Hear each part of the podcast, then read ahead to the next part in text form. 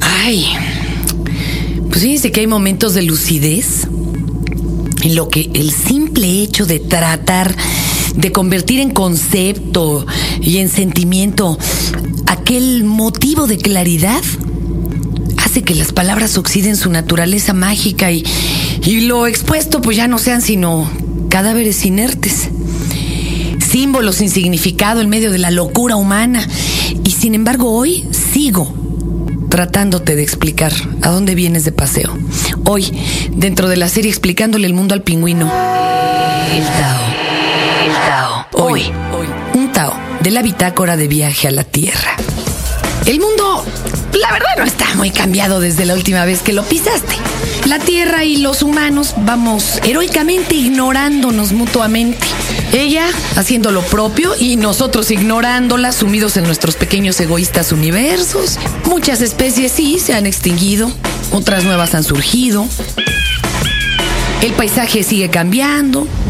La humanidad, la neta, sigue muy violenta. Antes podíamos observar a un destripado, no sé, algún decapitado en plaza pública en vivo y a todo color. Y pues ahora lo hacemos desde la comodidad de nuestros hogares sin mancharnos las manos ni las conciencias. Bueno, eso creemos. No hemos erradicado la violencia. Digamos que solo la hemos sofisticado. La humanidad en general sigue en su más animal desempeño de comer, no ser comido y procrear. Y procrear. Todo lo que va implementando a lo largo del tiempo es simplemente para decorar o darle sabor a estas tres máximas. Eh, del hacer pasó al ser y ahorita vamos en el tener. La onda es tener más cosas, más poder. Y, y- y nos han hecho creer que esto es para alcanzar la felicidad, pero la verdad son herramientas para tener más éxito con las parejas sexuales y por ende asegurar la preservación de tus genes. Una parte de la humanidad pues se le está pasando poca madre. ¿En qué me voy? Te estoy diciendo, cabrón, volando, vayas en un avión. Ni modo que se vaya en una patineta scooter. Otro tanto de esta humanidad, ahí la llevamos. Nos vamos defendiendo, nos damos de vez en cuando algún gustito, pero la mera verdad, la gran mayoría le están pasando de la chingada. Y claro, los primeros no ven ninguna razón para que alguien de forma insensata quiera cambiarles las cosas si están tan chidas.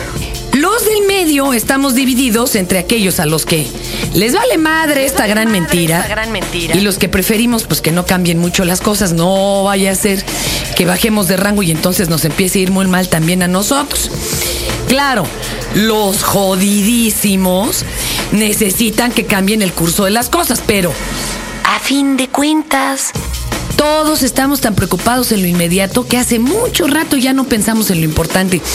Fíjese, el humano, no sé, es muy cagado. De veras no sé de dónde ha sacado peregrinas ideas como la de la eternidad. ¿De dónde carajos, si nada a su alrededor es eterno? Aquí no decía que esto era prueba de la divinidad. Otra, por ejemplo, otra idea de estas es la mentada democracia. En México ahorita mismo estos tres grupos de los que les hablaba están peleadísimos en aras de una llamada democracia. A mí que me diga alguien o el más valiente, ¿a quién se le ocurrió este refinado concepto? Si nada en la naturaleza es de por sí democrático. ¿O qué? Mañana la Madre Tierra hace un plebiscito y decidimos a dónde toca el siguiente temblor, ¿verdad? Porque los de la falla de San Francisco, pues ya andamos muy esquilmados. O, imagínense, tres meses, por arte de la democracia, los guapos se vuelven feos y a los feos nos dan un ratito de descanso, pues siendo momentáneamente guapos. No, hombre, ni madre. Como dijera Poncela, el pinche universo es una pinche dictadura, aunque nos duela. Y nosotros, pequeños miserables humanos, aquí defendiendo nuestros absurdos cotos de poder, como pequeño pececito payaso ahí de tres pinches centímetros, defendiendo a tarascadas su anémona como lo más preciado en la existencia. Eh, y si la humanidad es cagada, no, los mexicanos somos chistosísimos. Fíjate que este es un país con vocación de sufrimiento. Y hay de aquel cabrón al que se le ocurra triunfar y ser feliz porque no se la acaba. Es alta traición a la nación. Si te sacas el melate, tienes que decir. No, pues sí, eh, sí me lo saqué, pero no sabe, comadre, puros problemas. Uy, los impuestos.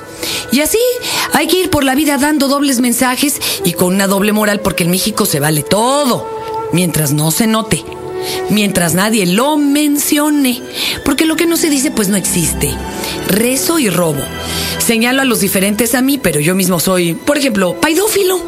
Y así, adiós rogando y con el mazo dando. El asunto este de la felicidad. Bueno, la verdad es que se ve diferente en cada parte del mundo. En India te dicen que seguramente fuiste tan malo en otra vida que en esta no te toca ni un cachito de felicidad y entonces pues ya con eso te conformas y la vas pasando. Los judeocristianos dicen que la felicidad no está aquí, sino después de muerto. Entonces, yo me pregunto, ¿por qué carajos no nos ahorramos este pinche trámite de 70 años y le entramos directo a lo chido? Y los taoístas, pues dicen que es más fácil. Nada de lo externo importa ni influye en la felicidad. Solo hay que estar feliz con lo que te va tocando vivir, aún en la carencia o en la enfermedad. Solo hay que, fíjese, erradicar deseos y apegos. facilísimo. Ay, la ciudad a la que vas a llegar es enorme, llena de gente de todo tipo, de diferentes gustos, ropajes, costumbres, religiones buenas o malas intenciones. Es muy ruidosa, está llena de letreros, bueno, algunos ya los andan bajando. Las paredes están decoradas con rayones, firmas, taggers, consignas. Es una mendiga orgía de olores. En la San Pedro de los Pinos está la calle donde vivimos y es una de las más transitadas. Aquí los temblores ya no nos espantan porque cuando bajan los camiones materialistas desde la delegación, todas las construcciones se simbran. De hecho, creo que ahora hasta nos arrullan en la cama. Ahí cerquita hay una cantina en la esquina. Los jueves tocan covers de rock clásico, hasta de Black Sabbath.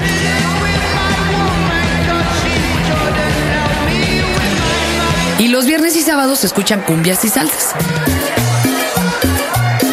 Hay una costurera que se debate el medio así de kilos de telas, hilos, retacería. El puesto de periódicos con muchas revistas de chavas encueradas. Hay una tienda de material eléctrico y mucha, mucha basura en la cuadra. Está el señor de los churros. No, no de esos, dilo luego todos. El que en pan piensa.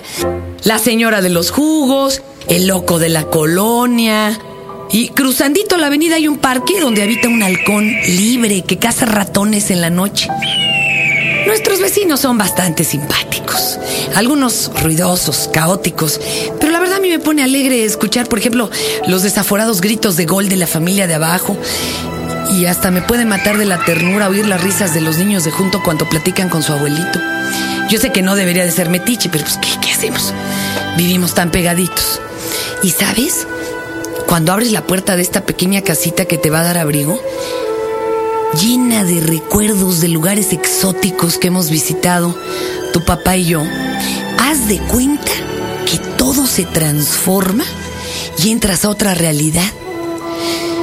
Ah, pues porque después de muchos años y de construir muchas casas de verdad y muchas otras de juguete, de todas, es la primera vez que puedo decir que formé un hogar. Y aquí, aquí, pingüino, tú tendrás en este mundo tu lugar. En este mundo tu lugar. En este mundo tu lugar. Acabas de escuchar el podcast de Fernanda Tapia por Dixo.com.